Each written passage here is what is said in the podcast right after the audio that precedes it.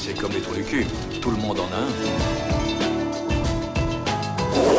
Bienvenue tout le monde à After Eight, épisode 24. After Eight, c'est le talk show qui déconstruit la pop culture. On y parle ciné, comics, jeux vidéo, séries, politique. Mais cette semaine, on va parler cinoche, cinéma, avec un grand cruise, puisqu'on a préparé une spéciale Tom Cruise. Depuis sa base secrète à LA, Benjamin François alias Quicks. Ah, j'entends déjà les moteurs qui grondent, n'est-ce pas Benjamin? Et oui, je, je mets mon masque et je sors dans ma super voiture avec des ailes. Euh, C'est moi. Salut les auditeurs, salut Daniel. Tu vas bien? Écoute, euh, ça va pas mal. Alors j'ai dû un petit peu tracer ce matin car je me t'ai planté sur l'horaire. Donc euh, comme tu le sais très bien puisque tu m'as attendu euh, 45 minutes. Euh, mais voilà, ça y est, je suis arrivé, je suis prêt. Et je l'autre- suis paré. Et l'autre personne, l'autre personne qui rigole, sauf si on le coupe au montage, bien évidemment, parce qu'on peut faire toute l'émission comme s'il n'existait pas. En fait, on peut le laisser parler et entièrement le couper au montage aussi. On lui fait croire, on lui fait croire qu'il enregistre After Eight avec nous. C'est papa, puisqu'on pouvait pas faire une émission, plugin papa, puisqu'on pouvait pas faire une émission euh, entière sur Tom Cruise sans l'inviter. Euh, bonjour Monsieur Stéphane Boulet, comment vas-tu? Eh ben bonjour Daniel, bonjour euh, Benjamin. Euh, moi ça va très bien, ça va très bien. Je, je suis euh, dans le repère euh, alsacien euh, de, de, de l'équipe, vu que c'est les vacances et que du coup j'en profite pour bouger un petit peu. Ouais, Attends, c'est tu- les vacances? C'est déjà les Ben oui. vacances? Oh là là là là. Mais oui, Non, comment mais ça déjà? Attends, t'es pas au courant qu'il est prof depuis? Si, si, mais je- j'avais j'avais omis le fait qu'il y avait déjà Bah, les T'as vacances. t'as bien entendu scolaires. 6 mois de vacances dans l'année, t'as entendu C'est le Ah Tom oui, c'est- le- excuse-moi, c'est le Tom Béranger de la Savoie. Ouais. six, mois de vacances dans l'année et puis on le sait bien hein, le temps le temps pour les pour les corrections tout ça c'est du chiquet Ah mais c'est pas du travail, ça c'est pour le plaisir. voilà Bon alors, on a, les amis, on a un programme chargé. Ouais, ouais. Euh, c'était un petit peu la folie question question news cette semaine Ouais, d'habitude euh, on raconte un peu, un peu notre life et tout ça, mais Osef, il y a eu la Switch, euh, il y a eu le trailer de Logan, il y a eu Red Dead Redemption 2. Euh, pff, rien que ça ça va nous prendre un peu de temps déjà On- Ouais, je il y a propose pas de mal de commencer choses à par dire, ouais. Logan je propose de commencer par Logan je sais pas si ce que vous en pensez tu tu l'as Euh, vu le trailer de Logan, n'est-ce pas, papa? Bah bien sûr que je l'ai vu, bien sûr. Et alors, est-ce que tu as hypé un petit peu? Euh, bah, euh, comment dire, c'est bon. On voit clairement que il, il orne du côté de Old Man Logan, euh, le, le comics que d'ailleurs pour l'anecdote j'ai lu chez Quicks quand j'étais chez lui. Euh, jusqu'au Euh, titre hein, d'ailleurs ils ont oui, enfin, jusqu'au voilà. titre. Euh, après, euh, bon, j'ai trouvé le trailer un peu chiche, en un peu tout, euh, même en post-apo. Euh, donc, euh, ouais, pour l'instant, je ne sais pas trop trop euh, ce que ça va donner, quoi. Bah, Alors, en fait moi, j'ai veux dire- l'impression Ah, Ah. Bah j'y vais alors. J'ai l'impression que c'est basé sur la, la cover du comics Old Man Logan parce que ça a Oui. l'air d'avoir rien à voir avec l'histoire de Old Man Logan. Mais bon, ça on a l'habitude avec les films X-Men. Euh, mais euh, j'ai trouvé qu'ils étaient un peu malhonnêtes parce qu'utiliser Hurt, euh, la reprise de Johnny Cash, c'était un petit peu, voilà, c'est c'est jouer sur une corde sensible, tu vois. C'est un petit peu, c'est la facilité. Bah écoute, moi, moi je, je suis beaucoup plus perplexe. D'abord, euh, encore plus perplexe que vous, parce que d'abord euh, les auteurs du, du, du script, bah c'est parmi eux il y a un auteur de Heroes et de et de Sex and the City, tu vois. Je, je, je connais mieux pour me hyper, tu vois, en, en termes de en termes d'histoire. Putain, surtout. Et puis en, plus, oui, tu as raison. En fait, euh, déjà, je suis pas fan de Old Man Logan, mais en plus, le setup de base est très différent puisqu'en fait, ça ressemble plus à Intouchable avec euh, Omar Sy en fait, puisque puisque si tu regardes, si tu regardes, il y a Logan qui s'occupe d'un handicapé. Ouais. Putain, c'est tellement ça en fait. Mais ouais, ouais, c'est genre, je sens qu'il va avoir des bons sentiments. Euh, on voit clairement que Xavier va mourir.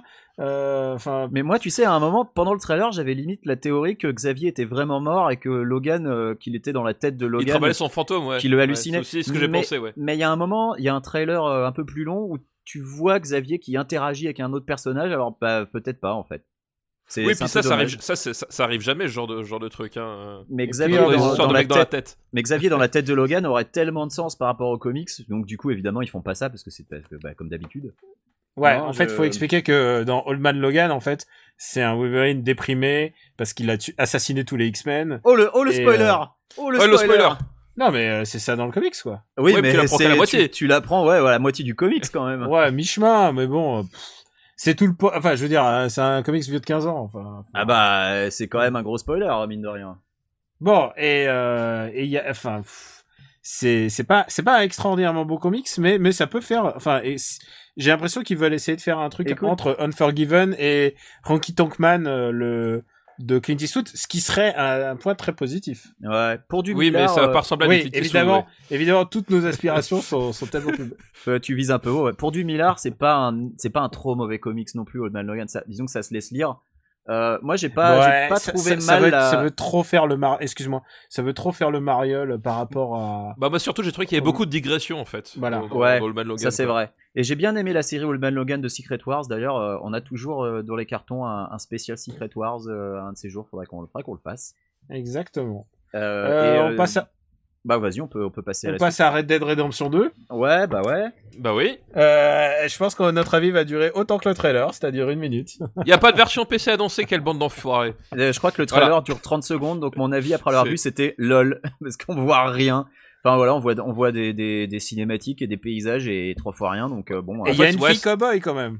C'est ouais, mais il y en avait déjà une dans en le fait. 1, hein, ça veut rien dire. hein, donc euh, il y avait déjà Bonnie dans le 1 donc. Ouais, c'est une note d'attention, c'est juste pour dire le projet. Enfin, le projet existe, on n'a pas trop de doutes, mais Voilà. voilà. il arrive quoi.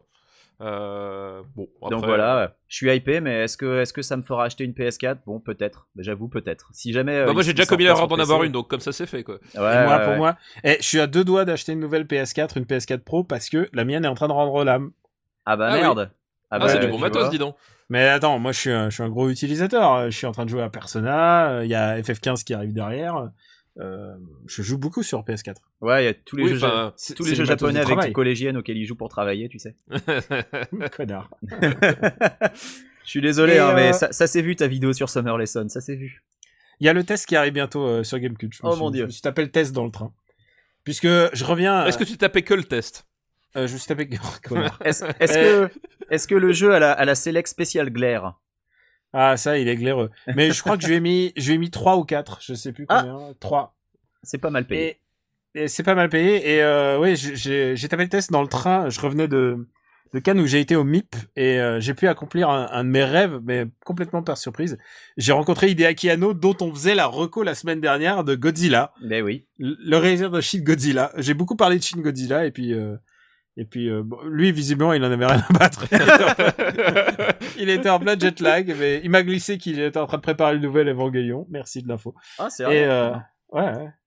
Mais euh, voilà, c'était pour le le côté on fait des on fait des conventions. Ah non, en fait, pas- Shin Godzilla, c'était son, son bol d'air pour le sortir d'Evangelion un peu dans sa vie, quoi, parce qu'il Je fait que pense, ça sinon. je pense, ouais. Et puis et puis bah parlons un peu de la Switch quand même. Ah bah oui, alors moi, la Switch, je suis curieux. Je, euh, en fait, je suis vachement partagé. C'est la machine qui me ferait presque envie, mais j'ai l'impression qu'elle va bider comme jamais et donc que c'est une mauvaise idée. Ah, je Tu- pense je pense que ça bidera pas. Ouais. J'espère que ça bide. Moi, j'espère très sincèrement que ça bidera pas parce que j'aime bien l'idée qui est un autre grand face à Sony quoi. Ah, je suis d'accord avec ça, mais en fait, moi, je vais te dire pourquoi j'ai peur que ça bide. Et je- pourquoi j'ai peur que ça bide, c'est parce que j'ai l'impression que la, la machine s'adresse à un public hyper niche. Euh, les gens que tu vois dans le trailer, c'est juste des jeunes actifs, des trentenaires, euh, des gens qui ont un appartement à Brooklyn. euh, Des... euh, non, c'est des jeunes Canadiens. Tout a été tourné à Vancouver. Ouais, ouais, bon, si tu veux, mais on dirait c'est tous une bande de hipsters qui font des barbecues sur les toits. Et, et clairement, le message c'est ouais, dans, la- dans ta vie de jeune actif, t'as pas forcément beaucoup de temps de jouer aux jeux vidéo. Bah du coup, les jeux vidéo s'y adaptent et, et te permettent de les emmener partout. Mais t'as pas d'enfants, ça s'adresse pas aux kids. Rien que les petites manettes détachables et le fait que ça soit une tablette qui a l'air quand même un petit peu fine, euh, c'est pas. Tu dis les enfants vont, vont, vont la défoncer ou vont perdre les manettes.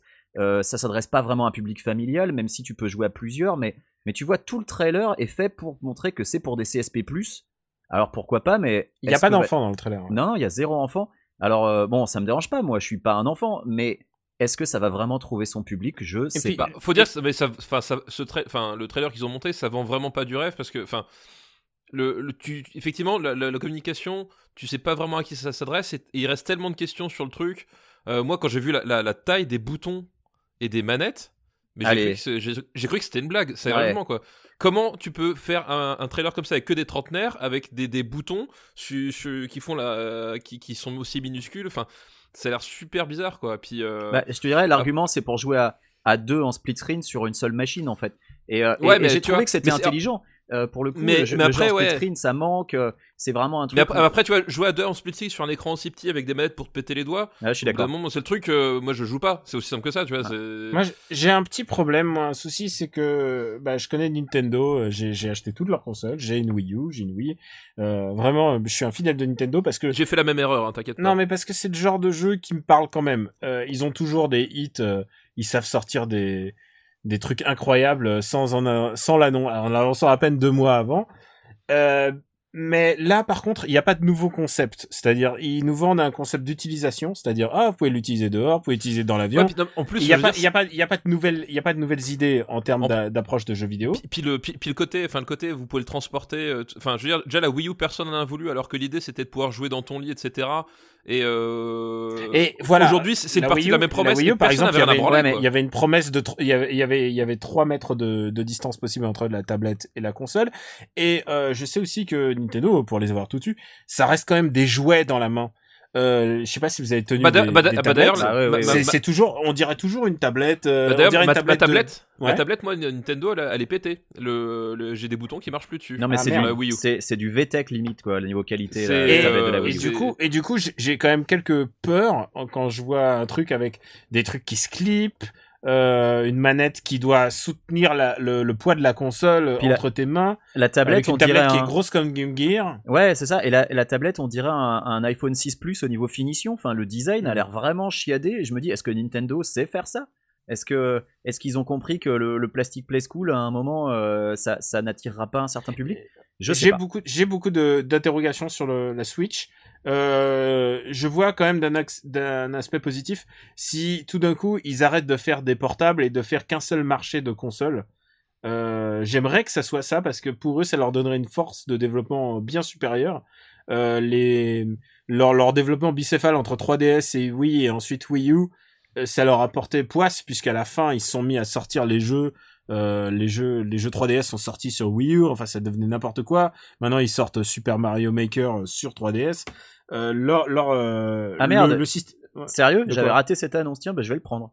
ouais ouais il sortira mais enfin il y a pas de on- ils en parlent plus euh, pour l'instant Ah d'accord. euh, Parce que moi j'ai pas de mais- Wii U en fait. La Wii U j'y joue chez des amis qui eux ont une Wii U avec quatre manettes donc euh, évidemment et un et un écran géant. ah, mais c'est bientôt ton pratique. anniversaire il est temps de te faire un joli cadeau Euh, ah non mon anniversaire c'est euh, c'est dans 9 mois là. Je pense que Oui, Alors, je les cadeaux, c'est censé faire plaisir. Hein. je l'ai un peu loupé. non mais par contre pour Noël vais- j'ai la NES Mini qui arrive déjà donc euh, tu vois. Et euh, bah écoute, je- euh, bon sur ces, je pense qu'on a fait le tour de la Switch, si, si je puis dire. Bah disons que façon, pas- oui, on sait, on sait pas beaucoup plus. Enfin, je veux Oui, dire, on va en parler pas le moment, donc, euh, On en a Ça, parlé abondamment dans Gaijin Dash. je pense qu'on est tous potentiellement intéressés mais vachement circonspects parce que euh, y a, il reste tellement de questions en suspens que voilà Hmm. c'est difficile à dire. Est-ce que je vous parle de la Comic Con où il y avait un problème de fausse sceptique Non? Oh bah allez tu parles pas que de la programmation, c'est ça? À moins que tu n'aies que ça à dire. Tu sais que sur, tu sais que tu fais les conventions à New York ou euh, au Tokyo Game Show et puis t'arrives en France et puis tout d'un coup il y a un problème fausse sceptique et ça sent vraiment le caca dans toute la convention. Sérieusement, c'est- ce qui s'est passé? Ah Bah dans une bonne partie de la convention, ouais. Et il y a des mecs qui passaient avec des sprays pour euh, pour essayer de cacher l'odeur. Oh et euh, et j'y allais déjà en reculons, euh, en reculons, et là, euh, putain, j'avais envie de me casser très très vite. Et j'ai mis, et j'ai mis montre en main, j'ai mis euh, 7 minutes, euh, ou peut-être, ouais, 7 minutes pour trouver la porte de sortie, quoi. C'est, tu te rends compte, un endroit où tu trouves pas la porte de, genre, t'imagines, il y a une panique là-dedans, dans très très mauvais endroit. Euh... Il m'a dit que la, la fausse sceptique déborde, panique.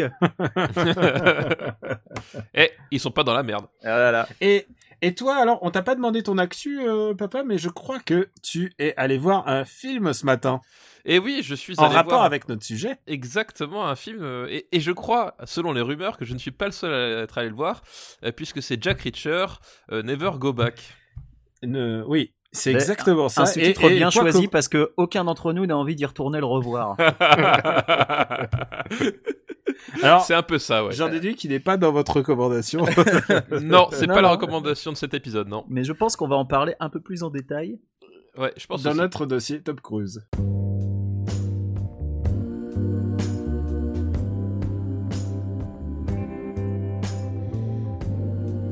C'est ta dernière chance de laisser tomber. Tu déconnes On est à 5 contre 1. C'est 3 contre 1. Et comment tu comptes? Une fois que j'ai éliminé le chef, c'est-à-dire toi, je devrais me faire un ou deux de tes copains gonflés à bloc.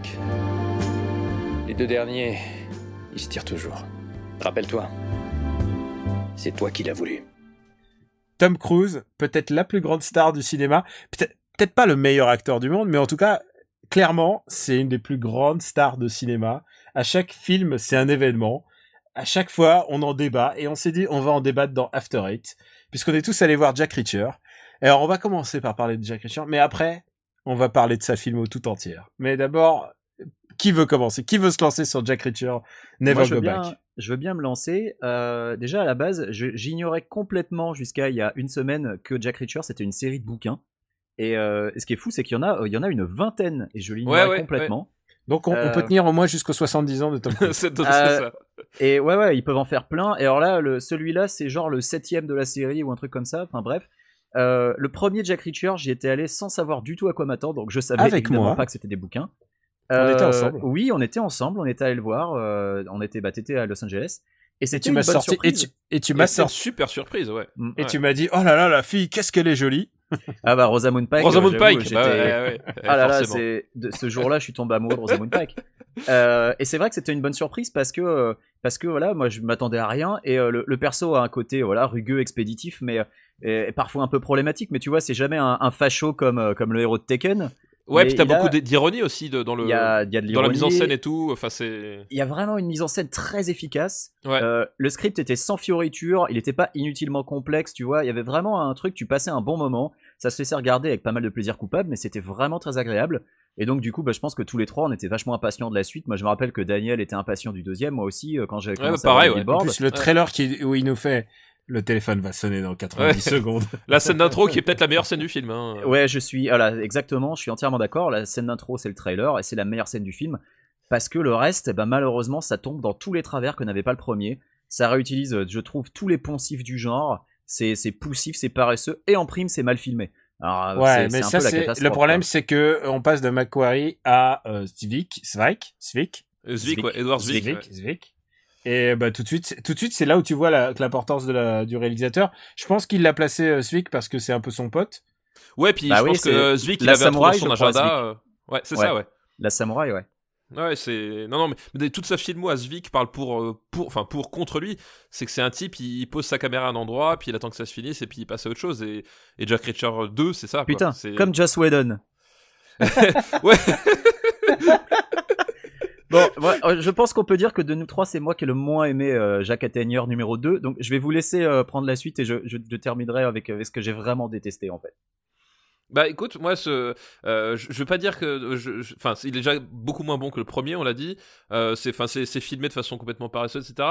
Il y a peut-être deux trois trucs que je vais sauver. C'est, il y a certaines punchlines entre Tom Cruise et et la et, et la nana qui joue dans euh, celle de ah flûte. Kobe Smulders. Kobe Smulders. Voilà, comme comme I Met Your Smulders. Mother et, euh, et les films Marvel en fait. Donc euh, le, le, le, le- le duo qui forme, en fait, il y a deux trois passages où il y, a des- il y a des moments un peu sympas. Euh, entre eux, il y a certaines discussions qui sont assez rigolotes. Il y a des Euh, punchlines un peu à la Tekken du genre, je vais te briser les bras, je vais te briser les Voilà. pieds, je vais moi, te briser, je vais te briser le cou. C'est la et, nuque. Et, et, et je et vais il le fait. plaisir. et, et Et c'est il ça, le fait. Et, et il le fait. Et, et voilà. Il y a une checklist en fait, c'est ça qui est génial, cette checklist. Bras droit, ah, check. Bras gauche, ah, check. Check. La jambe droite, Genou, jambe ah. gauche, la nuque. Ah bah y a plus rien, c'est bon, je, pense jeter dans le que, vide. je pense que Ouais. j'ai été agréablement surpris quand même par le le méchant, euh, pas par le boss euh, le- qui est joué par Robert Knapper, qui désormais est habitu- genre il va jouer que des méchants jusqu'à la Que fin des de sa méchants ou des pédophiles, hein, c'est Ouais. c'est ça. Mais mais le mec qui joue le Hunter, euh, il est pas mal dans le sens où il fait très Sam Worthington, euh, Jay euh, Jay Courtney. Jay Courtney que tu adores tellement. Ah, mais il Jay fait- Courtney, mais- mais- Hollywood l'adore. Mais il a il a- il a l'air d'avoir de la persévérance. Je pense qu'il il fera carrière ce mec. Alors, Contrairement euh, à Sam Worthington, par contre. moi, je sais pas trop pour l'acteur, mais moi j'ai trouvé que le personnage justement du méchant, c'était une caricature de compète, quoi. Parce que franchement, il y avait- il y avait des moments où j'avais l'impression qu'il allait nous sortir une Hum, hum, je suis très très méchant en regardant la caméra. Enfin, le mec, c'est quoi cette espèce de connard qui porte des gants en cuir 24/7, que- qui sort de sa Maserati kéké pour suivre Jack Reacher à 10 mètres, sachant que Jack Reacher c'est le mec qui a des yeux dans le dos et qui repère hyper facilement quand on quand on le suit. Enfin, tu vois, moi c'est un, un des problèmes que j'ai avec le film, c'est que pour en faire un adversaire à la hauteur de God de Tom Cruise, ils sont tous les deux super omniscients. Ils savent tout tout de suite. Euh, genre, le type, il est à la Nouvelle-Orléans avant Reacher qui prend l'avion pour y aller depuis DC.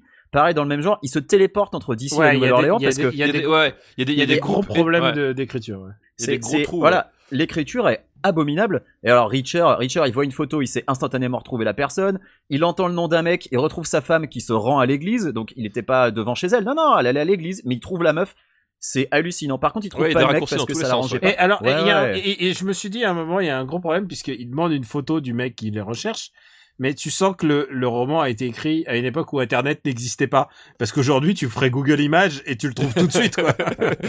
Et, et à l'inverse, il y a Kobe Smulders qui, qui essaye de se connecter dix fois sur son truc de l'armée alors qu'elle est en fuite et que c'est le Oui, meilleur moyen non, de se faire repérer. Non mais c'est c'est clair, Mais non. je- j'ai j'ai pas compris non plus. C'est on va se connecter sur le sur le sur l'intranet privé de l'armée qui va forcément être surveillé parce que je suis en fuite et j'essaye pendant genre 10 minutes elle reste dans le truc quoi. C'est Ah ouais, et elle essaye c'est- cinq fois de se loguer alors que cinq fois ça lui dit non non t'es Keblo meuf essaye pas et, et dans le même genre Richard lui il interdit à la gamine d'avoir un téléphone portable mais il laisse Kobe Smulders euh, se connecter. Et alors la gamine oh putain la gamine mais quel cauchemar! Et ça aussi c'était euh, Ah bah, c'était c'est encore pas du vu Black, hein. Voilà. c'est du cliché quoi. Elle, elle fait n'importe quoi elle désobéit elle se met en danger. Et, et justement tu, tu cites Shane Black. Moi dans ma critique j'ai écrit la scène finale où le méchant tient la gamine c'était déjà parodié dans Last Action Hero en 93 Bah, bien et sûr. si oui, vous vous souvenez la scène d'intro de Last Ouais, Action. Hero c'est exactement ça et je plaisante Ouais. même pas Je C'est dire, alors, quand même. on, on l'a bien cassé, mais en même temps, s'il y avait quelque chose à en reprendre, moi, en tant que grand fan de Tom Cruise, en tant que fan de l'objet Tom Cruise,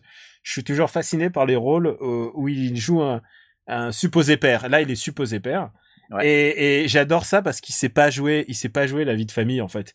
Il est toujours Tom Cruise, il est toujours, il sait pas jouer un mec qui, euh, il y a plein, de- il, a plein, il a, il a, il a une palette de d'acting extraordinaire, mais il y a des choses qu'il ne peut pas jouer et père, et père, il a pas l'air de savoir. Mais, mais justement, mais en même temps, enfin ça pour le coup, dans le film, il en joue parce que- justifié il y a- Hmm. Moi, il y, a- il y a un truc que Ah un- ouais, c'est ça qui est génial. il y a un passage que j'ai adoré, c'est genre quand ils sont dans l'avion, la gamine lui dit qu'elle a peur et et qu'elle se sent pas bien. Et le seul truc qu'il fait, c'est qu'il lui tend un sac à vomi et lui dit me gère pas dessus. Et ça, je trouve une, une telle image du père, je trouve ça formidable. Ça t'a ça t'a fait vibrer. Ah bah ça m'a rappelé des choses. mais c'est vrai que dans ce film là c'est justifié parce que la gamine elle arrive comme un cheveu sur la, toupe, genre, sur la soupe genre soi-disant euh, euh, ce serait son père alors que c'est évident que c'est pas son père Alors d'ailleurs, quelqu'un a compris pourquoi est-ce que la mère a choisi le nom de Jack Reacher ou pas? Non mais personne mais la gamine a dit que c'est elle qui l'a choisi mais on sait pas d'où il sort quoi. Comment C'est- c'est- c'est- Et- Et genre l'armée n'aurait pas les moyens de faire une vérification, tu vois. Je suis à peu près persuadé que l'armée ils ont fait des analyses médicales, euh, qu'ils ont de l'ADN de Richard s'ils veulent, qu'ils peuvent faire tous les tests qu'ils veulent. Enfin c'est c'est à peu près c'est un peu n'importe quoi. Alors on notera qu'il y avait le, le plan euh, Tom Cruise torse nu réglementaire comme dans chaque film. Ah mais là, il commence à devenir vraiment dégoûtant. Euh, il, il est- a, il a 50 ans, il a 50 il a ans, il, Eh, il a bien- 60. 54 ans. Voilà. 54. Moi j'aimerais bien avoir son corps à 54 balais, mais faut avouer qu'il a quand même pas besoin de nous montrer son torse à chaque fois. C'est quand Ah, même là, c'est plus possible. Là, c'est top. Le suivant, c'est non. Parce qu'il le fait à tous les coups. hein. Ah bah bien sûr, truc- oui, c'est dans les petites cases Ah. à cocher. tu sais. Ah ouais, à tous les coups. Un autre truc qui m'a déçu aussi, c'est euh, j'ai trouvé le perso de Kobe Smulders était pas inintéressant, mais que malheureusement elle était sous-exploitée et je trouve ça tellement dommage par rapport aux précédents Missions Impossibles où Rebecca Ah bah Ferguson était Mais extraordinaire. sous- sous-exploité, c'est c'est le, maître mot de ce film. Enfin, c'est comme On, le- on le- en le- revient à un problème, un problème récurrent de de toute la de toute la filmo de de Tom Cruise, c'est que c'est dur d'exister face à Tom Cruise en fait. Et euh, Ça, c'est Eh, vrai. dem- demande à Jean Reno, hein, demande à Jean Reno. Lui qui a tellement de mal à s'imposer face à Tom Cruise. Tu sais, je crois qu'il a du mal à s'imposer face à Christian Clavier, alors. euh, le C'est pauvre. Jean Reno. Mais qu'est- et Jean Reno, qu'est-ce qu'on lui a fait Jean Bon, eh ben, écoutez, sa Donc, première en partie. gros, Ouais. Jack Reacher 2 n'y allez pas. Voilà, c'est tout ce que j'ai à dire. euh, Mais c'est- regardez c'est le premier si vous avez loupé le premier. Voilà. Ouais, revoyez le premier plutôt. Et Ah, juste savez- un dernier truc. Est-ce qu'on est d'accord que- ouais, vas-y. Ouais, juste un dernier truc. Euh, euh, il y a toute la moitié du film quasiment qui se déroule à la Nouvelle-Orléans. Et alors, je vais aller quand même vérifier s'ils ont vraiment tourné à la Nouvelle-Orléans. Et c'est le cas, parce que j'avais l'impression que c'était toutes les scènes Nouvelle-Orléans étaient tournées en studio en fait. Et en fait, non, ils ont vraiment tourné à la Bah, Nouvelle-Orléans. le, le fait est qu'en fait, t'as quasiment, quasiment aucun plan large qui te. Tout est filmé dans le noir et t'as quasiment aucun plan large pour donner une dimension de la ville. Donc effectivement, tu sais jamais si c'est vraiment là ou si c'est en studio, quoi. Enfin, c'est Zwarzwijk, il s'est pas filmé, quoi. Ouais, ouais. Ça, c'est, on, on a aucune idée où se passe le truc, Ouais. qui court dans la Zwick, rue. ta mère, quoi. T'as cette espèce de scène de carnaval qui est euh, déjà qui se fait défoncer par Spectre, euh, qui était euh, la meilleure scène de- du dernier James Bond, et, et qui se fait même défoncer par une scène de carnaval similaire. C'est dans Jamais plus. Non, c'est dans. C'est dans Never Say Never Again qu'il y a une scène de carnaval pareil. Je sais plus. Il y a un autre James Bond. où Il y a une scène de carnaval similaire. Ah, mais Enfin, bref. je veux dire, si tu, si tu veux voir des C'était bonnes scènes bien. qui se passent Ah, à la euh, Nouvelle-Orléans, tu, reg- tu regardes Banshee, voilà. Tu- Oui, voilà, ouais. T'as un épisode de Banshee qui se passe à Nouvelle-Orléans, il, il éclate tout Jack Reacher 2, quoi. Enfin bref, voilà. Jack Reacher 2, c'était pas, c'était pas notre meilleur Tom Cruise. Et euh, bah les mecs, euh, ou plutôt chers auditeurs, on vous a, pré- on vous a prévu quelque chose euh, pour la suite, euh, puisqu'on a décidé de, de dire un peu tout notre amour et aussi notre désamour parfois pour Tom Cruise. Et donc on a choisi chacun un meilleur, un top et un, et un worst, un worst movie. Et alors j'ai tiré au sort. Et le, et le premier qui va commencer, c'est Papa, et il va nous parler. Et alors, c'est le système de euh, ce qu'on appelle euh, Peaks and Valley, c'est-à-dire les, les, les pointes, les sommets, et puis euh, la vallée de l'oubli. Et, euh, et papa, c'est toi qui vas commencer. Tu vas nous dire quel est ton, ton Tom Cruise, ton film Tom Cruise préféré. Et ben mon film Tom Cruise préféré, c'est euh, eh ben, tout simplement Collatéral, euh, signé par Michael Mann. Euh, donc déjà, c'est l'époque où Michael Mann savait encore faire des, très très bons trucs. Et, et c'est un film, c'est un film qui est vraiment vraiment vraiment magnétique. Enfin, Tom Cruise dedans, il est il, déjà il fait le- il fait le méchant. Alors c'est déjà un- une nouvelle en soi. Et euh, donc il joue un tueur en gage qui euh, qui enlève un, un chauffeur de taxi pour perpétrer ses, ses contrats euh, au, au cours d'une nuit dans Los Angeles. Et euh, bah t'as as le face à face entre Tom Cruise et Jamie Foxx. T'as surtout Los Angeles filmé de nuit par euh, par Michael Mann euh, euh, avec euh, enfin avec tout tout le talent qu'on lui connaît. Enfin c'est dehors- merveilleusement filmé. hein, Ouais, euh, ouais. Honnêtement, euh, c'est. C'est un juste des une- plus beaux films sur LA. Ouais. Ouais, et j'ai juste une petite réserve moi sur le dernier acte du film que je trouvais un peu un peu poussif en termes de, de scénario, mais ça enlève rien à tout le reste et euh, et t'as des séquences euh, monumentales, enfin en termes de mise en scène, en termes de de, de rythme, enfin c'est ouais c'est enfin c'est vraiment puis c'est c'est c'est intéressant parce que c'est un c'est aussi ce qui est ce qui est marrant dans la carrière de Tom Cruise c'est qu'il y a il y a plusieurs moments où il a su euh, aller chercher ou se plier à, à, à un réalisateur parce que c'était tel réalisateur. Et là c'est vraiment le cas. C'est à dire que euh, c'est pas un, un produit de Tom Cruise c'est avant tout un film de Michael Mann. Et Tom Cruise est au service de ça. Et euh, la combinaison des deux fonctionne vraiment super bien quoi. C'est ça qui est extraordinaire avec ce mec, c'est qu'il a toujours eu euh, le bon, vraiment, il a eu du flair, et tu sens que c'est un mec qui aime l'image et qui aime le cinéma. Et euh, quelqu'un, quelqu'un qui aurait pas le même sens que lui n'aurait pas fait la même carrière. ah bah oui bah, bah, il pas- a senti qu'il fallait aller Ouais. voir Brian De Palma au moment où il est creux- au creux de la vague, vraiment, euh, De Palma, oui tout pour à euh, fait faire Mission Impossible. ouais bien sûr ouais. Euh, c'est lui qui a convaincu euh, Kubrick de faire un film avec lui. Enfin, sa filmo, la filmo de. Oui, voilà. C'est en fait c'est tout ce que c'est tout ce que Will Smith n'a jamais réussi à faire. Tom Cruise l'a fait. Tu vois parce que euh, dans les années 90, euh, Will Smith et Tom Cruise c'était un peu euh, euh, le yin et le yang de, du, de l'hyper box office euh, absolu. Et la, la différence qu'il y a eu, c'est que Tom Cruise a su à un moment donné se dire ok, je vais faire un film avec telle personne parce que il faut le faire, alors que Will Smith était parti sur ouais ta gueule, je suis Will Smith, on fait les choses vraiment euh, que pour moi quoi. Et, Et on voit lui, où- et lui a choisi, a choisi vraiment, il s'est fait une filmo. Et on voit où est Will Smith aujourd'hui à, à Entre- cachetonner euh, dans. Spielberg, Cameron J'allais dire, euh, j'allais dire la différence, c'est qu'il y en a un qui a fait des bons films, quoi. Tu regardes Non, la mais voilà. filmo de Mais- Will Smith, c'est un champ de ruines, c'est une Et je, et je- catastrophe. et je pense que Will Smith, à, à un moment donné, il- enfin, Tom, parce que Tom Cruise, il a aussi eu ses pétages de plomb, etc. Mais il a, il a, il a toujours réussi à- assez régulièrement à, à, à se poser et à se dire, euh, ça, ce projet-là, il est important euh, d'un point de vue purement cinématographique. Et ça, c'est une réflexion que Will Smith Ah. a quasiment jamais eu, quoi. Et C'est un mec très ouais. intelligent, Tom Cruise, qui a été euh, longtemps sous-estimé euh, justement là-dessus parce que euh, dans, dans le début de sa carrière, il a pas tourné que dans des chefs-d'œuvre. Ah bah non, mais il avait, il avait la, le syndrome jaune premier, quoi. Ouais, Ouais, carrément. Mais, mais voilà, il est allé voir Brad Bird, euh, James Mangold, il fallait le sentir qu'il y avait un potentiel dans Ben, James ou Mangold. Macquarie, enfin je veux dire, il a, il a, il a, c'est quand il a cherché Macquarie, le, le type, il, il était scénariste, il avait fait qu'un seul film, mais il a, il a senti que ce type-là pouvait faire quelque chose, quoi. Non, la filmo, la- et alors, la filmo, on, on, on l'a répété. Putain, il est allé voir Paul Thomas Anderson, quoi. Je veux dire, au tout début Oui. de sa carrière. Voilà, exactement. Euh, donc, on, on a fait quand même l'éloge de, de Tom Cruise euh, qui, qui joue le méchant, qui joue le, euh, dans, dans Collateral. Mais alors, quel est ton worst? Quel est le pire moment de Tom Cruise, ton pire, ton pire Tom Cruise movie? Mon pire Tom Cruise movie, c'est peut-être pas son pire film entre guillemets, mais c'est celui qui m'exaspère le plus, c'est Oblivion. Euh, Oblivion, un espèce de patchwork complètement dégueulasse qui repompe tout ce qu'a fait la science-fiction ces 70 dernières années, que ce soit en littérature, en série, en film, en jeu vidéo, il n'y a pas un truc de putain d'original dans ce film de merde. Est-ce qu'on est d'accord Euh, que Kosinski est quand même très très surévalué? Ah oui, non mais c'est horrible. Enfin, Ouais. euh, il y a des superbes images de l'Islande. Enfin voilà, le- il y a la musique de M83 qui a sauvé aussi. Euh, mais en dehors de ça, c'est ce film. Et en plus, c'est là où c'est énervant, c'est que déjà, euh, comme dit, c'est un espèce de patchwork qui, qui a ni queue ni tête.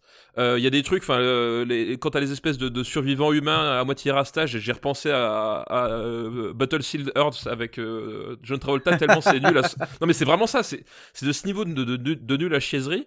Et euh, mais aussi, il y a un truc qui m'exaspère dans ce film-là, c'est quand tu regardes le scénario et l'analyse du scénario, c'est le pire de Tom Cruise dans le sens euh, mégalomanie. Alors, oui et oui et non. Alors, je t'ai- je Ah bah, parce que la- non, mais la- je- maintenant la- tu as, tu as fait ton, ton, La, ton- la- la fin du film, c'est quand même ça. C'est quand même Tom Cruise qui se sacrifie pour sauver l'humanité. Et cette humanité, en fait, c'est faire revenir un autre Tom Cruise qui va engrosser sa femme pour repeupler la Terre. Oui, c'est la jeune fille, c'est la jeune Non, mais- fille Hello. Je comprends ce que Alors, tu Je n'avais C'est pas ça. vu Oblivion, mais je viens de m'économiser euh, le, le Ah non, non, regardage, moi- donc c'est alors pas moi écoute, moi j'aime Ah non, mais Oblivion. Moi j'aime Oblivion et je défendrai un tout petit peu j'aime euh, Oblivion pour les mêmes pour les mêmes raisons que que papa le déteste. C'est euh, c'est parce que justement, il est très important pour comprendre le phénomène Tom Cruise. C'est un moment Tom Cruise est allé au-delà de la mort. Euh, je veux dire, il a joué Ah bah oui, euh, littéralement. Enfin, il, a il a joué des gens qui meurent et qui ressuscitent à la fin. Enfin vraiment, genre il est allé jusqu'au bout de tout. D'ailleurs, on va en reparler dans Edge of Tomorrow. Mais mais là là il, il y a rien de il a rien trouvé de meilleur méchant à Tom Cruise que un autre Tom Cruise. Ouais, non, et mais- le moment et le moment où, où, où Tom Cruise se bat contre Tom Cruise, euh, ça vaut 20 années de psychanalyse et 10 années de sciento quoi. Non, C'est c'est extra genre pour moi moi en tant que Cruise fan genre je me suis dit ah putain il se fait plaisir Ouais, mais aussi, aussi mais si, si tu regardes aussi, enfin, le, le- les doctrines de, de la scientologie et, des, et les films inspirés de la scientologie, euh, euh, Oblivion, c'est aussi un film qui s'inscrit directement dans cette lignée-là. bah Euh, elle a toute la SF et- et le- enfin, non, mais- presque toute la SF Non, mais le, le, le côté, euh, le Jésus-Christ euh, cloné, incarné par Tom Cruise, euh, au bout d'un moment, c'est. euh, oui c'est trop. ouais. C'est trop. C'est vraiment la scientologie à fond la C'est petit petit Ron Hubbard. Ouais, Donc là, ce ouais, que tu veux c'est. dire. c'est- Mais- Là, c'est trop, quoi. Moi, ça me. Écoute, moi, euh, il peut être à la sciento s'il veut. Je regarde. Est-ce qu'on peut, est-ce qu'on peut sauver la BO d'Oblivion, Ah, j'ai- dit. composée par, euh, par M83, qui peut-être nous écoute Voilà, lui fait un bisou. Donc oui, j'ai dit, c'est la, la, la BO est chouette, etc. Ouais, Et moi, et moi j'aime Oblivion. chouette, Moi, je précise, j'aime Oblivion. Toi, tu Non, aimes, mais. Non, mais Moi, toi, j'ai pas vu, bien donc, que t'aimes tu les films de merde, donc c'est pas grave. Je ne pourrais pas trancher. Eh, eh, on t'exclut d'After Eight. bon, et, et je pense que c'est. J'ai tiré au sort et c'est mon tour. Et donc, C'est à je- toi. Je vais enchaîner. Et moi, pour moi, le meilleur Tom Cruise movie. Que tu m'as Magnolia. volé, salaud. Alors c'est vrai, mais je- mais alors j'ai envie de te dire, Oui. oui, c'est vrai, mais mais papa m'a volé collatéral. Donc voilà, c'est. Ah non, mais Magnolia est dans mon top 5 de mes films préférés de, de ever. Donc, euh, ben, écoute, voilà. j'espère lui rendre honneur parce que Magnola est est un grand grand film. Il faut quand même remettre euh, remettre les choses dans son contexte puisque euh, c'est un Paul Thomas Anderson. Paul Thomas Anderson, il a à l'époque, il est pas encore la la gigastar, il a il a éclos. Mais il il, sortait pas de encore... Boogie Nights, mais euh, qui avait un beau succès d'estime. Boogie Nights, il euh, avait euh, il avait 27 piges, je crois. Ouais, pas. En fait, ouais. c'était le, le, le réel en, en vogue qui devait confirmer, en fait. ouais. C'est ça. C'est-à-dire qu'il y avait, il y avait une bonne première impression, on se dit, il y a du potentiel, mais il faut qu'il confirme. Et là, confirmation, le mec, il sort Magnolia, chef-d'œuvre absolu, quoi. Et là, il fait un film, euh, il fait en plus, il fait un film un peu étrange parce que c'est un film choral, mais aucun des personnages vraiment ne se rencontre ou alors très rarement. C'est des, En fait, et ils, il ils ont fait tous un, un... lien, mais un Ouais. lien subtil, en fait. Et euh, le film dure 3 heures en plus. Enfin, laisse tomber, c'est... euh, et euh, et alors et c'est ça qui est intéressant dans la carte de Tom Cruise puisque Tom Cruise venait, si je me souviens bien, il venait de jouer quelqu'un de très effacé dans Stanley Kubrick. Je crois même euh, qu'il a commencé à travailler sur Magnolia au pendant le tournage de du Kubrick. Ah bah, il a eu le temps, ça a duré euh, de Ça 400 dure- jours, hein, le tournage de Ouais, Shot, donc il avait le temps. Il a fait venir PTA sur le tournage, sur le tournage du, du Kubrick pour lui dire, hey, regarde, euh, regarde ce qu'on est en train de faire. et puis évidemment, quand t'es un jeune réalisateur arrivé sur le tournage de Kubrick, tu sais, ça doit. Ah, ça- tu m'étonnes. Et, et là, et là, PTA lui a donné le scénario et enfin, il l'a convaincu d'abord de lui donner quoi qu'il, quel que soit son prochain film, il lui a dit donne-moi ton ton scénario. Et du coup, euh, Tom Cruise se retrouve dans un dans un cast choral où il est euh, il est pas mis en valeur plus que les autres. John, il y a. John C. Reilly, il y a Julianne Moore, il y a Philip Seymour Hoffman qui est extraordinaire dans ce Il y a film. Je- William H. Macy. Ouais, il y a vraiment, euh, il y a vraiment, il y a, c'est vraiment un un cast choral et et en C'est même son Suicide Squad à lui en fait. Hein. c'est son Suicide Squad. à lui.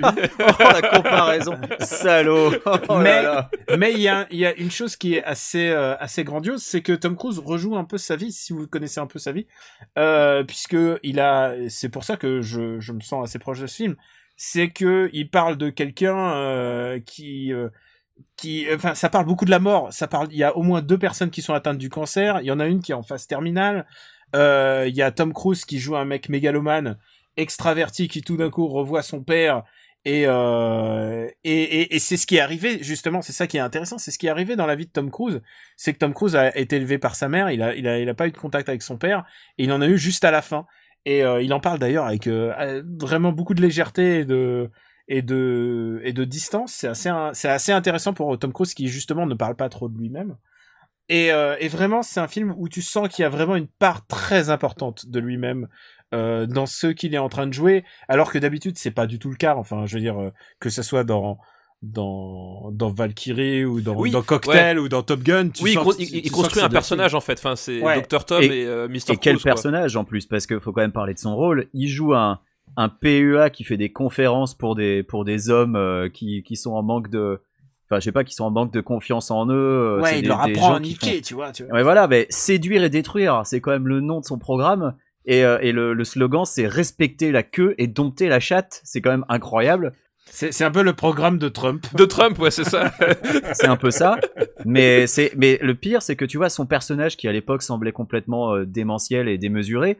Enfin, il y a des mecs qui font la même chose et qui existent à l'heure actuelle. Euh, je sais plus que c'était, euh, c'était Rouge, je crois, le type qui s'était fait, euh, qui s'était fait refuser euh, son visa pour venir en Australie faire des conférences du même genre. Enfin, des mecs comme ça existent vraiment. Et à l'époque, on n'en avait pas forcément conscience. Et, euh, et c'est vrai que le perso de Tom Cruise à l'époque donnait l'impression d'être, euh, un truc complètement hallucinant, mais, finalement, alors est-ce que ça existait vraiment et qu'on n'en avait pas connaissance, je sais pas. Mais c'était un, personnage qui mine de rien pour Tom Cruise est quand même assez particulier. Il passe de jeune premier qui séduit les femmes à cette espèce de personnage misogyne dégueulasse, euh, avide de, Oui, puis avide de il- domination quoi. Oui, puis en plus, un personnage, euh, dans l'interprétation, dans l'écriture, qui, qui est détestable à énormément d'égards aussi. Ah oui, complètement. Et, Alors- et- et dans, et dans la logique, enfin, tu sais, dans la logique d'un Tom Cruise de superstar, etc., c'est- assez rare que les acteurs mettent les pieds volontairement dans un personnage euh, qui est d'emblée détestable.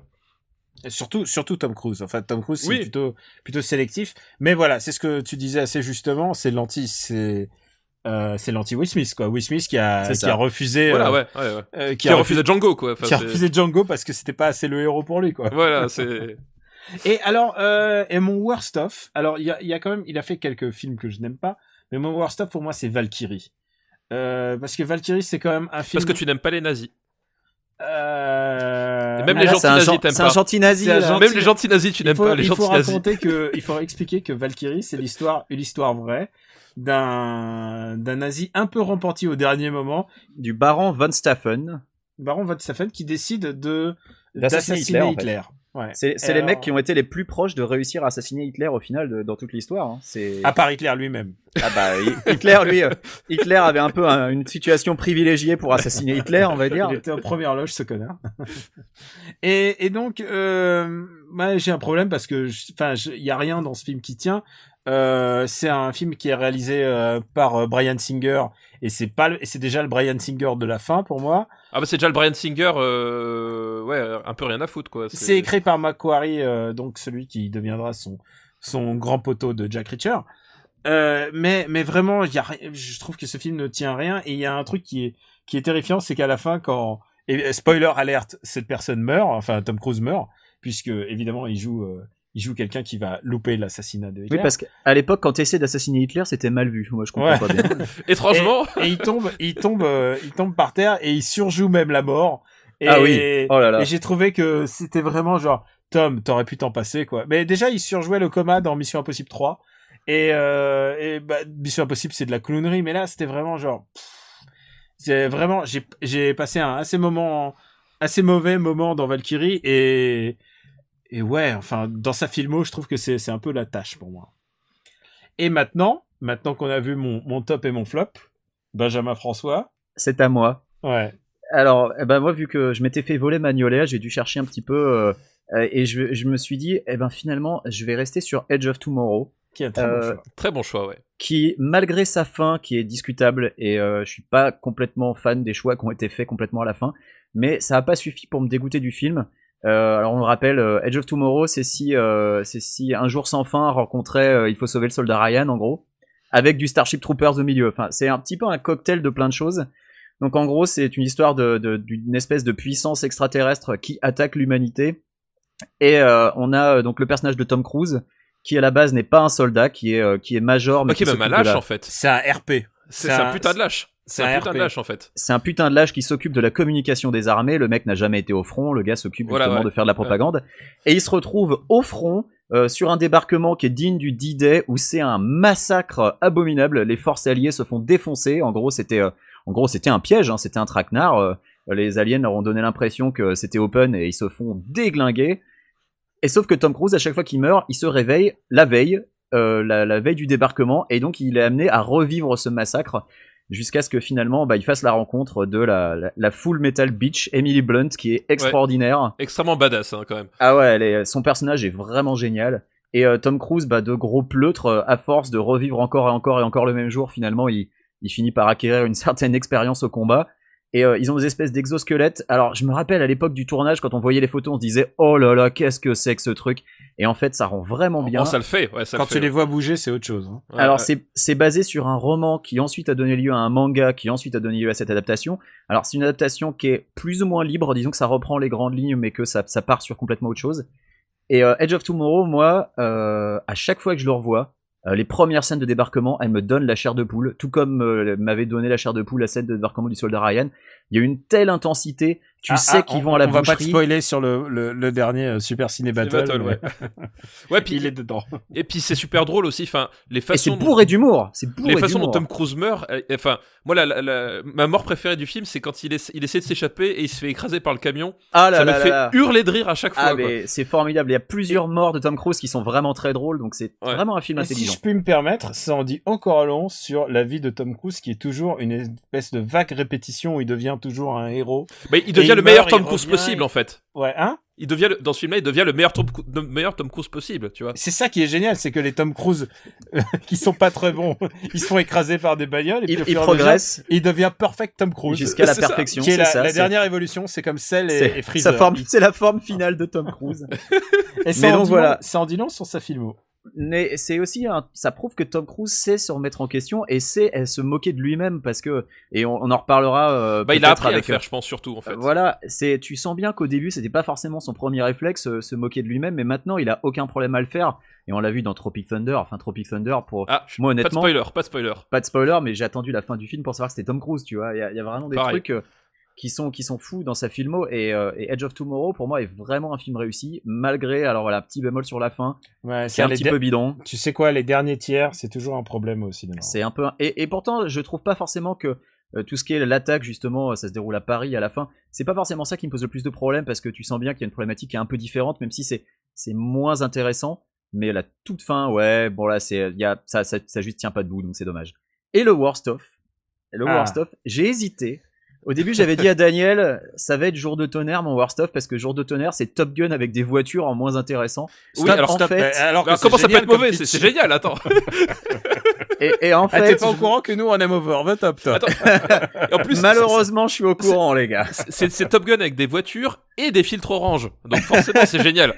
Mais de toute façon, c'est pas Jour de tonnerre que j'ai choisi. Euh, j'ai fini par me dire non, non, il y a pire que Jour de tonnerre. Il y a Cocktail. Cocktail, c'est quand même l'histoire d'un. Alors, et je l'ai revu en plus pour l'occasion. Je me suis quand même forcé à revoir. Non mais j'ai revu Cocktail après Jack Reacher 2 en me disant ah il y a quand même des trucs pires que Jack Reacher 2 dans le film de Tom Cruise. Euh, c'est quand même donc euh, Tom Cruise qui débarque à la on va dire à la ville. hein. c'est un, un petit gars de je sais plus quel bled il est mais bon bref il arrive à New York et il est un peu en galère pour trouver un job parce que il est euh, complètement euh, bah il a, il a pas il a pas fait d'études euh, donc il a il est sous-diplômé si tu veux donc euh, tous les trucs qu'il essaye de faire il se fait recaler et il débarque dans un bar où euh, finalement il devient le, le protégé euh, d'un type qui jongle avec ses verres à cocktail Et ça devient ça, son ascension sociale, ça devient un super barman. Mais, mais c'est génial. et, Et, c'est Coyote Ugly, c'est Coyote Ugly sans des filles. Euh, alors non, oui. mais- parce qu'il y a des filles quand même. Il y a des filles mine de rien. Il y a, il y a Gina Gershon dans un de ses premiers rôles Où euh, en gros elle se tape Tom Cruise et ensuite elle se tape son mentor et donc Tom Cruise ça lui fait beau à son petit cœur et donc du coup il se casse de New York et il part à la Jamaïque et c'est là que t'entends la, la fameuse chanson euh, euh, Kokomo des Beach Boys. Donc cette célèbre chanson. Et ensuite, il rencontre Elizabeth Shue. Et ensuite, son mentor revient et son mentor est marié à Kelly Lynch, qui est, rappelons-le, euh, le, euh, le love interest euh, de, de Patrick Swayze dans Roadhouse. Mais quel grand film. Il faut quand même pas oublier ça. La, la meuf, elle a fait Roadhouse, elle a fait Cocktail derrière, et Oui, ensuite sa carrière a, a été terminée. C'est la meuf de bar par excellence quand même, un tas de métraques. Ah, bah. Du coup, euh, là, là... Mais- elle, a, elle a quand même une belle filmo, Kelly Lynch. Et, euh, et donc Cocktail, mais, mais Cocktail, bah, voilà, enfin c'est, ça ne raconte pas grand-chose au final. C'est euh, le type est barman, le type jongle avec des bouteilles et euh, il y a cette espèce de, en fait, la meuf dont il est tombé amoureux, c'est une super riche de New York euh, et, euh, et ses parents voient d'un mauvais œil qu'elle sorte avec un barman. Écoute, je Oh pense là que tu le vois avec des yeux d'aujourd'hui et je ne défendrai pas ce film. Mais je pense que tu le vois avec des yeux d'aujourd'hui et je pense que si, si t'as 12 ans à l'époque de sa sortie, c'est ton film culte. Mais si t'as 12 ans à l'époque de sa sortie, tu, tu te dis que euh, la Tu leçon as que 40 t'en tires, aujourd'hui. c'est que quand ah, déjà la leçon que t'en tires c'est que quand t'es beau gosse tu peux niquer toutes les meufs que tu veux et puis tu fais une vague excluse à la nana euh, dont dont- que tu as engrossé parce que tu as des rapports non protégés puisque c'était encore les 80s donc à l'époque on s'en foutait j'ai un peu j'ai une tendresse pour tous les films prescientaux de, de Tom Cruise, si tu veux. Ah ouais alors si tu veux euh, on va on va il était pas là Sciento à l'époque? Ah je non, sais non, pas je à quelle pas, époque il s'y est mis mais bon bref C'est cocktail fin des ça années reste quand 80, même je euh, crois. Fin des années 80, début des années 90, un truc comme ça. La- ça la reste quand même euh, vraiment pas glorieux cocktail donc euh, voilà ce serait mon worst of Et, et on, on aurait pu dire aussi The Last Samurai, où il joue le mec qui est bourré, mais on, visiblement il n'a jamais bu d'alcool, et il le joue tellement mal, c'est horrible. et Edward Zwick déjà le la Et- samouraï. Edward Zwick aussi, on, on y revient. Ah, qui est, tu sais que c'est un, un des meilleurs box-office qui, soit au, au Japon, The Last Oui, oui, Samurai. ouais, je sais, ouais. Parce ouais. qu'ils ont foutu plein d'acteurs japonais, tu sais, c'est comme aujourd'hui, ils font ça avec les Chinois. D'ailleurs, vous avez pas remarqué que Jack Reacher 2, super sponsor par les Chinois Ouais, bah coproduction chinoise, comme Ouais, beaucoup c'est hollywoodiens. Hua Hua Hua Company ou je sais Ouais, pas truc comme ça, ouais. Ouais, je l'ai vu. Et, et, dans le prochain, le, il aura un sidekick chinois, je pense. C'est 2001 Short round en VO. Short, Short round. Oui, oui, on en a parlé dans un After. Et alors, on vous a préparé un bonus parce qu'on pouvait pas vous quitter comme ça parce qu'il y a quand même beaucoup, beaucoup d'autres films. Et euh, on a préparé plusieurs bonus même. Et euh, c'est juste. que- Alors, on va garder le même ordre. Euh, papa, quel est ton. euh, c'est pas ton film de Tom Cruise préféré, mais ton Tom Cruise moment. Le moment où il est le meilleur acteur. Voilà, le moment où il est le meilleur acteur. Alors j'en ai eu plein, j'en ai eu plein. Et à un moment donné, je m'étais dit euh, Magnolia, mais bon, comme on en a parlé, on l'a lancé en travers, je me suis dit, c'est pas la peine. Euh, moi, le moment Tom Cruise que je retiens, qui m'a vraiment euh, euh, estomaqué à l'époque, bah, c'est Tropic Thunder, on en a parlé juste avant, où en fait, il, il a un rôle vraiment euh, tout petit. hein. il doit apparaître, je sais pas, peut-être 4-5 minutes à l'écran, à tout il a trois, il a trois scènes en gros. Il a trois scènes et euh, mais il est génial. Il a les meilleures scènes du film euh, que je trouve par ailleurs euh, très décevant. Et mais lui, il est génial à chaque moment. Il joue en fait euh, Les Grossman, un, un- le, Un le producteur, producteur. le producteur, du Producteur film. dégueulasse. Et, tout est dégueulasse dans ce personnage. C'est euh, bah, déjà, physiquement, il est, il est répu- répugnant. Il, il est ordurier. Il respecte personne. Euh, Enfin, c'est genre, c'est le type. T'as envie de, de le claquer. Et il le joue avec une telle énergie. C'est formidable. Et surtout, euh, et Ah, surtout, c'est la surtout- catharsis pour lui. c'est la catharsis pour lui parce que en plus il est il est il est pas au générique, il était pas dans la promo. Enfin, genre c'est Tom Cruise est dans le film, mais personne ne le sait avant que le film sorte. Enfin, tu vois. Déjà, tu te dis c'est super bizarre pour un type qui a quand même bâti sa carrière entièrement autour du, du personnage de la superstar Tom Ouais, Cruise. il est capable de se déconstruire. Il se déconstruit et surtout c'est la réponse euh, euh, bah, à, à tous les tout son pétage de plomb autour de en, en 2004-2006 au moment de la guerre des mondes, euh, de Mission Impossible 3, etc. où il avait complètement pété les plombs sur les euh, sur les plateaux télé et la terre entière se foutait de sa gueule. Ah bah, où Et- il saute sur un canapé euh, Il quand, il, ouais. quand il est avec Cathy Ouais, ouais, Holmes. Quand- voilà, euh, voilà, enfin tout le monde, tout le monde revoit à peu près. Sinon, euh, allez voir Tom Cruise, euh, Cathy Holmes euh, à cette époque-là. Et, euh, et, c'est le moment où il a eu le temps de prendre le recul, de fermer sa gueule quelques quelques instants, et il revient en, ré- en, en réponse. en fait, parce qu'il se parodie aussi euh, là-dedans.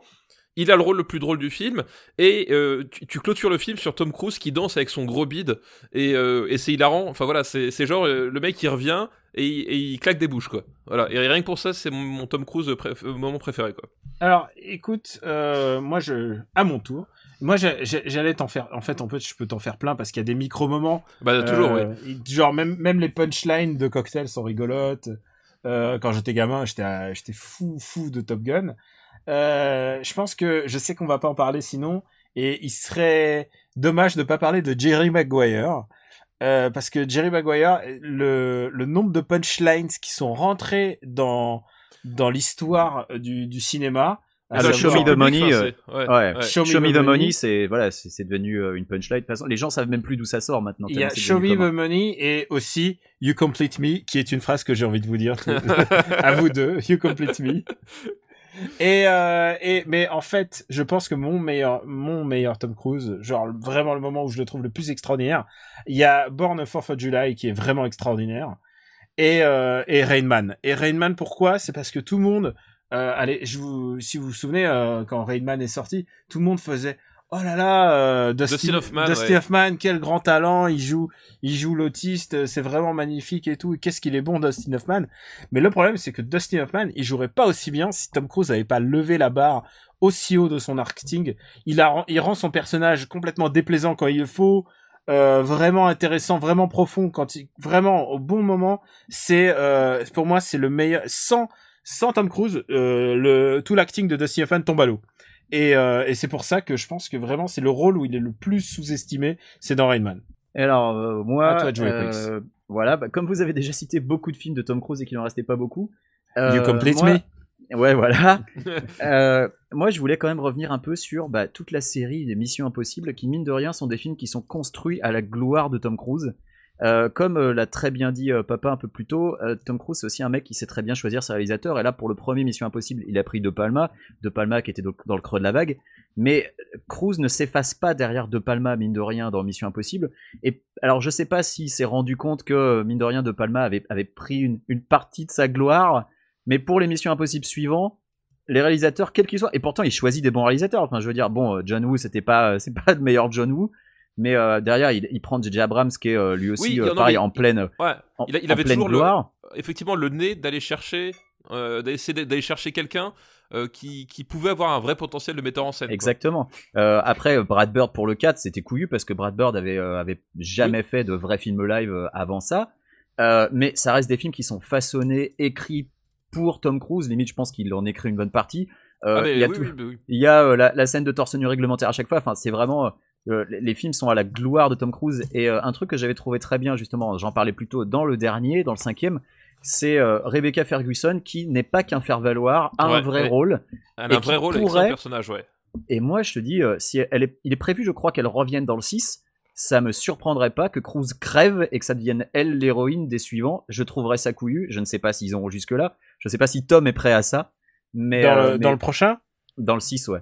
Ah, c'est compliqué. Hein. Ça va, ça va, Moi, va ça me dérangerait pas. Honnêtement, j'ai trouvé que le perso de Rebecca Ferguson était tellement génial que ça me dérangerait pas. Mais voilà. Bien sûr, bien mais le impossibles- problème c'est que c'est que Tom est immortel. Non, mais c'est- Tom, ouais, puis- Tom, il va devenir Jim Phelps. Mais tu vois, à l'inverse, à l'inverse, Kobe Smulders, je pense que euh, si jamais il doit y avoir un Jack Reacher 3 dans lequel elle est, eh ben, elle se ferait désinguer au début, comme dans le deuxième Bourne.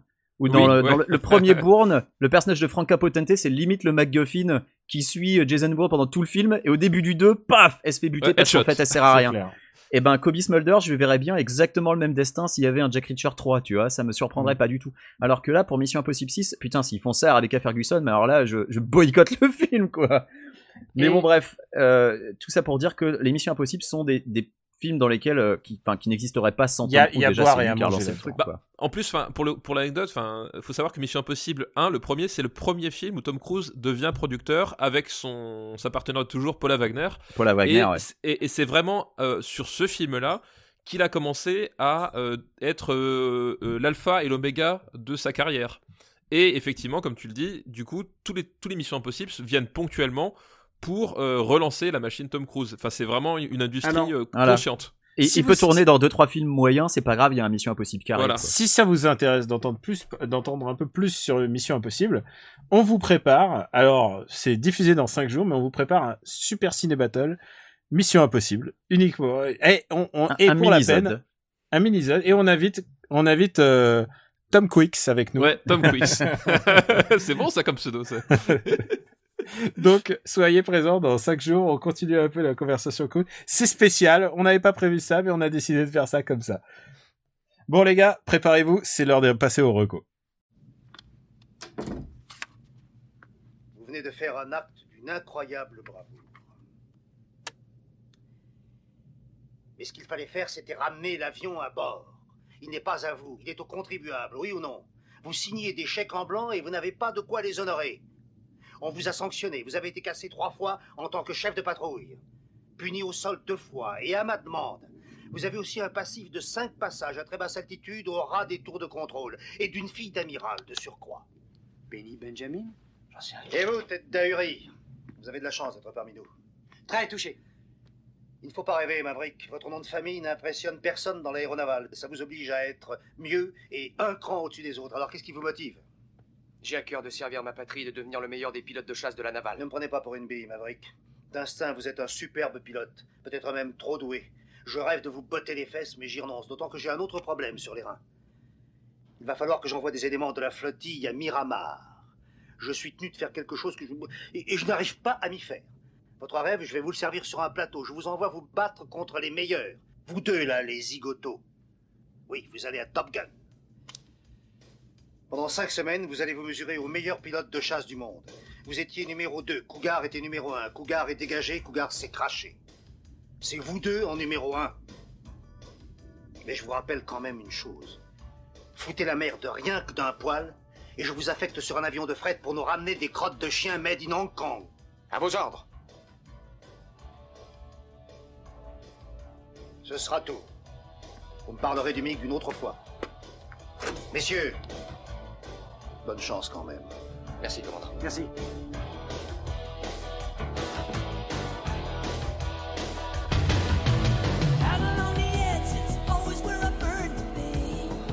After Eight est un titre trompeur parce qu'à la fin, on balance nos recommandations. Et là, on a une personne en plus. C'est un invité, donc papa, à toi l'honneur. Quelle est ta recommandation de la semaine? Alors oui, bah quand euh, on- il fallait chercher une recommandation, je me suis dit je vais essayer de chercher une recommandation euh, liée à Tom Cruise. Et du coup, ma recommandation ce n'est autre que le film euh, Les Autres de Alejandro Amenabar. Faut savoir qu'Alejandro Amenabar, réalisateur itali- italien, espagnol, qu'est-ce que je raconte moi comme connerie, réalisateur espagnol, Tom Cruise a joué dans un remake d'un de ses films, dans Vanilla Sky. Sky. Voilà, c'est le remake de Abra los Oros. Et euh, pour lui rendre un peu la... à César qui est à César, bah, Tom Cruise a produit le, film, euh, le film euh, suivant de d'Amenabar, donc il se trouve être Les Autres avec Nicole Kidman. Et c'est une histoire de, de maison hantée, voilà, euh, qui révolutionne pas spécialement le genre, etc., mais euh, qui est quand même plutôt cool euh, parce que bah déjà Amenabar euh, il sait filmer et euh, il sait poser des ambiances et euh, des trucs un peu un, un peu chelou un peu un peu bizarre donc euh, ça fonctionne plutôt pas mal. Et euh, voilà un bon petit film surtout que voilà c'est la période d'Halloween etc Euh, les autres euh, c'est une c'est une bonne petite recommandation pour ce genre de choses. Alors que nous, pour la période d'Halloween, on parle simplement de Tom Cruise torse nu dans Jack Reacher 2. ah bah tu as été bien bref. Écoute, euh, ça ouais, bravo. Quicks, euh, tu as une petite recommandation. Alors, moi, j'ai une petite recommandation qui n'a rien à voir avec Tom Cruise euh, pour le coup. Euh, c'est un, c'est un petit jeu qui est sorti sur mobile après euh, être sorti sur Steam l'année dernière, qui s'appelle Mini Metro. Et, euh, et en fait, quand j'avais vu les premières images du jeu l'année dernière, je m'étais dit oh là là, trop bien. J'avais cherché sur mobile et il n'existait pas et j'avais dit mais comment c'est possible? Et ça y est, le portage mobile est enfin sorti. Donc le but du jeu de Mini Metro, bah, comme son nom l'indique, c'est euh, de dessiner des lignes de métro. Euh, alors ça n'a pas évidemment le- les mêmes graphismes qu'un City Skylines par exemple. Euh, ça prend le parti de, faire des lignes de métro comme sur un plan. Donc comme sur les plans du métro RATP que connaissent les Parisiens par exemple. Vous dessinez vos lignes, il y a les stations qui pop en fait magiquement, hop, comme si les stations sortaient de terre et ensuite il faut les relier. Et c'est plutôt malin parce que les stations ont toute une forme différente et à côté des stations vous voyez des, petites formes euh, de couleur noire qui apparaissent et qui sont donc les voyageurs qui veulent aller eh ben, à telle ou telle station. Alors évidemment, euh, les voyageurs euh, qui ont une forme ronde veulent aller dans une station ronde, donc peu importe laquelle. Alors ça, c'est pas méga réaliste, mais pour le reste, ça implique de réussir à gérer il faut faire de la théorie des graphes pour réussir une partie parfaite. Il faut faire le, plus court chemin euh, d'une station à l'autre parce qu'évidemment vos métros euh, ont des, capacités limitées, donc euh, peuvent prendre que 6 voyageurs ou alors vous pouvez rajouter un wagon supplémentaire. Euh, Il y a des niveaux avec différentes contraintes, par exemple le niveau du Caire, vos wagons ne font que 4 voyageurs au lieu de 6.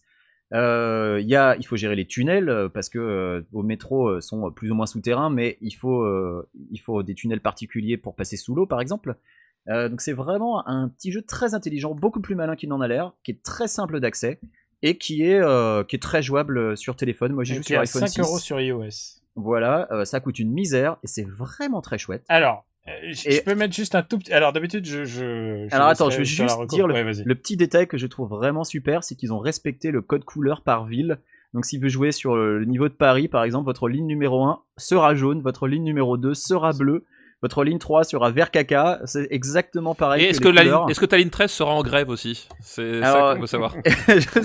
On- Ça malheureusement, jusqu'à la ligne 13. ça va pas jusqu'à 13, tu peux avoir, euh, Ah, je sais plus, c'est ah, 6 voilà. ou 7 lignes maximum. ou Ils ont contourné le problème. Alors, Voilà, il y a une limite. Moi, j'ai un tout petit bémol à formuler, si tu me permets. Je, je, je, Vas-y, juste un vas-y. petit truc. C'est que moi, je, je joue, j'ai joué à un jeu à Mini Metro. Je me suis même chopé la version US. Mais il y a un truc qui m'énerve énormément dans ce jeu. C'est que c'est un jeu qui a été conçu par des concepteurs de jeux et pas par des gens qui se posent des questions sur le métro. Euh, puisqu'en en fait, euh, c'est pas du tout fait. euh, le métro n'est pas fait en fonction d'une d'une offre et de la demande qui pop up dans les villes. Le, le métro est fait parce qu'il y a des, des liens logiques avec l'architecture et les points d'intérêt de la ville. Et Ah là, oui, le jeu, le, le jeu, euh, bah, c'est des stations qui pop tout d'un coup, plop, par Ben- magie, et il faut les relier par des lignes. Tu peux Mais- le voir comme des points d'intérêt qui pop. Ouais, et alors il y a un truc plus subtil, c'est que le game over arrive quand il y a trop de monde à une station et que ça se sature. Alors que c'est pas du tout ça le métro. Le Ah non, métro ça, quand ça clair. sature, quand ça sature, il laisse pisser, ils en ont rien à foutre. Alors, et ça le- fait pas du tout game over.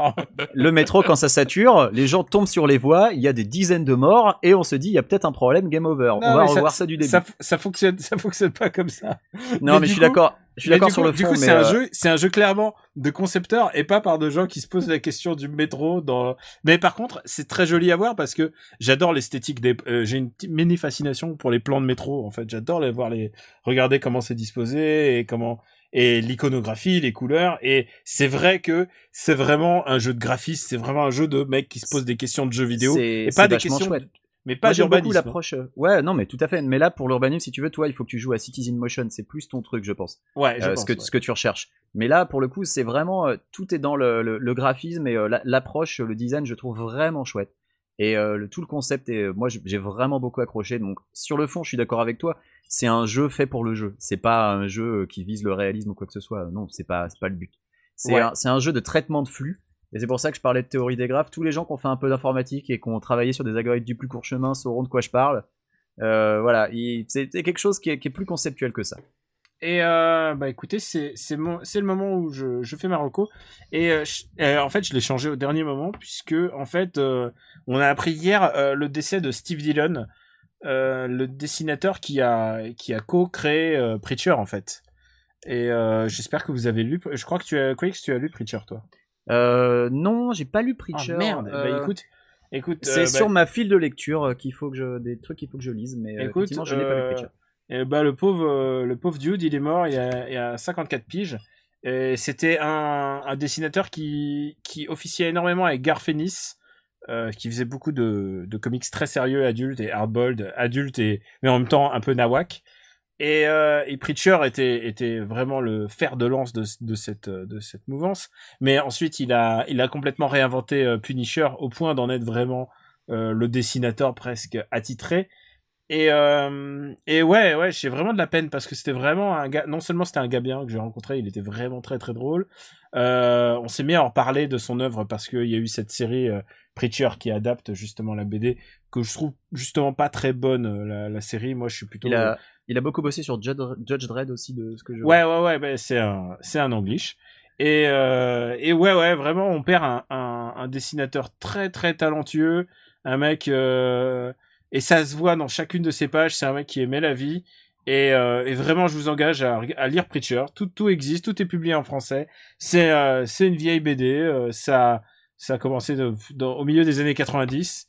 Et, et tout est c'est déjà fini. Voilà, il y a il y a rien à jeter. Preacher c'est une des, une des BD les plus formidables qui soit. Et voilà, j'en profitais pour rendre un hommage à, à Steve Dillon que que j'adore et je trouve que cette année a été vraiment atroce en termes artistiques. Beaucoup d'artistes sont partis, euh, que ce soit de la musique, mais aussi du dessin. On a perdu Darwin Cook. Et, euh, et vraiment, euh, 2016 est une année un peu pourrie pour ça. 2016 Et, était euh, violente, ouais. Et il faut célébrer un peu euh, ces artistes en, en lisant ce qu'ils ont fait, euh, car c'est ça qui les fait vivre. C'est ça qui les fait exister euh, à tout jamais dans nos mémoires.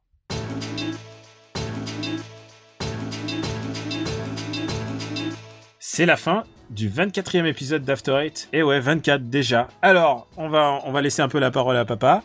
Euh, où peut-on te capter sur internet et, euh, et partout en fait? Bah écoute, euh, sur internet, sur Twitter, gkpluginbaby, sur Gamecult, où j'ai récemment fait un petit test, sur Et Teste quoi? Vas-y, euh, Shadow Warrior 2, euh, qui est Où il met la même note, il met une meilleure note qu'à Doom, ce qui est inadmissible. Mais je pense que c'est parce que Doom a été sous-noté. hein, Je, ne suis pas avis. responsable des erreurs de mes collègues, euh, c'est tout ce que j'ai à déclarer. Euh, voilà, sur, Pra, pra. sur Non, moi, je suis content, Edition- fallait que ça sorte. Chez Third Edition, là, avec euh, le Level Up euh, numéro 4 qui est sorti, à l'heure où vous écouterez Céline, euh, donc je MOOC sur le jeu, sur le RPG en général, et moi en particulier sur la. Je vous parle de, de musique. Euh, et de XCOM dedans, donc euh, que des bonnes choses au programme. Et puis encore sur Sens Critique, et puis, et puis voilà, puis dans Super Ciné Battle aussi, n'oublions pas. Eh oui, Super Ciné Battle, c'est... Qu'est-ce que c'est Super Ciné Battle? Euh, Super Ciné Battle, c'est le podcast où nous établissons la liste ultime du cinéma avec mon compère Daniel Andreev que vous devez sans doute connaître. Oh, Putain, mais j'adore quand c'est pas moi qui qui le dis pour une fois. Oh, c'est un pauvre mec, euh, cherche pas. D'accord. et, et Benjamin François, et toi? Alors, moi, je suis Quick the 4WYXZ sur Twitter. Euh, je suis sur les forums de Gamecult. Et euh, bah, dans After Eight, que vous écoutez à l'heure actuelle, c'est pas mal quand même. Hein T'imagines les gens qui n'écoutent pas After Eight et qui tombent sur ce message? Ça devient un peu méta. et, euh, et- et il paraît que peut-être je serai dans un mini-zode Super Ciné Battle euh, apparaître. Ah oui, c'est vrai, tu es dans le mini-zode dans, dans 5 jours. C'est ton, Donc c'est voilà. ton bisutage, ton, ton baptême du feu Super Ciné Battle. C'est vrai ça. je n'ai jamais été Ce dans sera ton Super Vietnam. Battle jusqu'ici. Ouais. Oh la vache. C'était pas ma guerre Bon et toi Daniel, toi on te retrouve partout un peu toi Daniel. Euh, non, pas partout, tu sais, euh, là, financièrement ça va pas, mais, mais par contre, quand, quand je suis quelque part, on me voit. Euh, sur Twitter, K-A-M-U-I-R-O-B-O-T-I-C-S. Euh, vous pouvez aussi me retrouver euh, bah, sur Gamecult où j'ai un test de Summer Lesson qui, est déjà arrivé. oh là là, et, j- on a hâte. Et aussi j'ai euh, le, enfin le test de Persona 5. Je devrais être en, plutôt être en train de l'écrire plutôt que en train de- d'enregistrer avec vous. ça, mais ça fait pas déjà trois de- numéros que tu nous dis que tu es en train de l'écrire, non? Ouais, Non mais le mec il préfère tester Summer Lesson au lieu de finir Persona 5 tu vois. Écoutez les mecs, je préfère être Les avec vous parce que, priorités. parce que you complete me. Et, et, et bien sûr Super Ciné Battle et After Eight. La phrase rituelle, c'est que vous pouvez nous retrouver sur euh, After Eight sur le site after8.fr, sur iTunes, sur YouTube. Et, euh, et merci encore, merci encore de prendre le temps. euh, alors évidemment, on vous remercie de faire des petites étoiles sur iTunes parce que ça aide à notre référencement. Mais on vous remercie tout simplement euh, de parler d'After Eight autour de vous, de l'écouter à plusieurs, de faire découvrir ça à vos amis, euh, parce que ça aussi, ça fait, euh, ça fait vivre le podcast.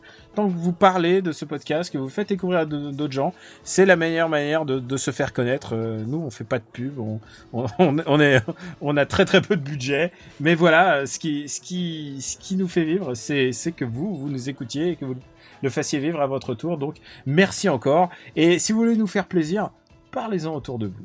Voilà. Et j'ai un, un petit, juste un petit mot à ajouter. Écoutez euh, l'épisode de Riviera détente sur les podcasts, car il y a mais une ouais. parodie de After Eight dedans qui est à se pisser dessus de Ah, et attends, et, et là c'est presque du bonus, il faut que je le- faut que j'en parle. Euh, j'ai été dans le sud et j'ai rencontré euh, j'ai rencontré Henri Michel. Alors il est pareil en vrai? Et alors il est pareil en vrai, mais, mais tu sais quoi? C'était, on était à table. En plus, on a, on a, on a pris de la vodka et il m'expliquait, il m'a toute une théorie que la vodka c'est la meilleure boisson à podcast. Tu comprends, com- tu pourras complètement, complètement. Je, Vous avez je- dû bien vous entendre, ouais. et, et ouais ouais non et c'est et, et c'est un mec absolument fabuleux, hilarant et honnêtement je me suis tapé des euh, je- ouais vraiment je me suis tapé des fous rires comme je m'en tape en, en écoutant l'émission Et, euh, et c'est ouais vraiment c'était j'ai passé un moment génial et bah j'ai euh, j'ai on a déjà hâte qu'on se revoie. J'espère en tout cas qu'il a hâte qu'on se revoie. Moi en tout cas je trouve que le mec est vraiment adorable et et en plus tu sais quoi il a il a un regard assez fin sur euh, sur comment comment les gens sont et tu vois le sud de la France tu vois il connaît ça très très bien et il est très très lucide et enfin sur sur tout ce qu'il y a et et du coup bah il devient un mec très très drôle même sans vodka, mais bon, en même temps, là, on était un peu chargé. Et, euh, et voilà, voilà. Écoutez, Riviera détente, le, der- le dernier épisode en date, il y a une parodie de After Eight. Et je pense que le fait Et d'être d'autres parodié, podcasts, hein. il y, a, il y a After Eight et d'autres podcasts qui sont parodiés et Ouais. toutes les parodies sont extrêmement drôles. je voilà, pense que le fait d'être parodié par Riviera détente, c'est déjà un achievement déjà level Ah, 2, c'est- quoi. C'est une consécration. Donc on vous remercie beaucoup et on vous dit à bientôt pour notre prochain épisode. Et il ne saurait tarder. Des bisous. Salut Salut à tous